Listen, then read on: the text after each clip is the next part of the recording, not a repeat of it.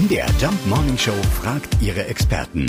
Fakt oder Fake? Ja, in diesem Fall fragen wir Karriereberater Alexander Reschke, bringt eine Ausbildung tatsächlich oft mehr Geld als ein Studium? Das lässt sich so gar nicht pauschal sagen.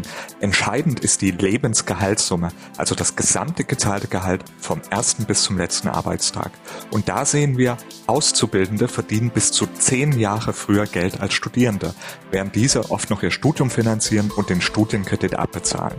Will ich also früh eine Familie gründen, sind Ausbildungen vorteilhafter. Ansonsten hängt die Lohnentwicklung von vielen individuellen Faktoren ab. Im Durchschnitt überholen Akademikerinnen ausgebildete Fachkräfte Mitte der 30er Jahre.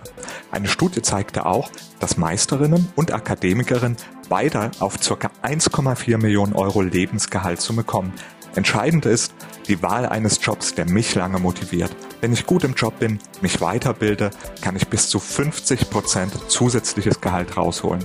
Und die Freude an der Arbeit ist am Ende unbezahlbar. Also am Ende ist es egal, auf welchem Weg ihr euren Traumjob erlernt. Hauptsache, es ist wirklich der Job, den ihr machen möchtet.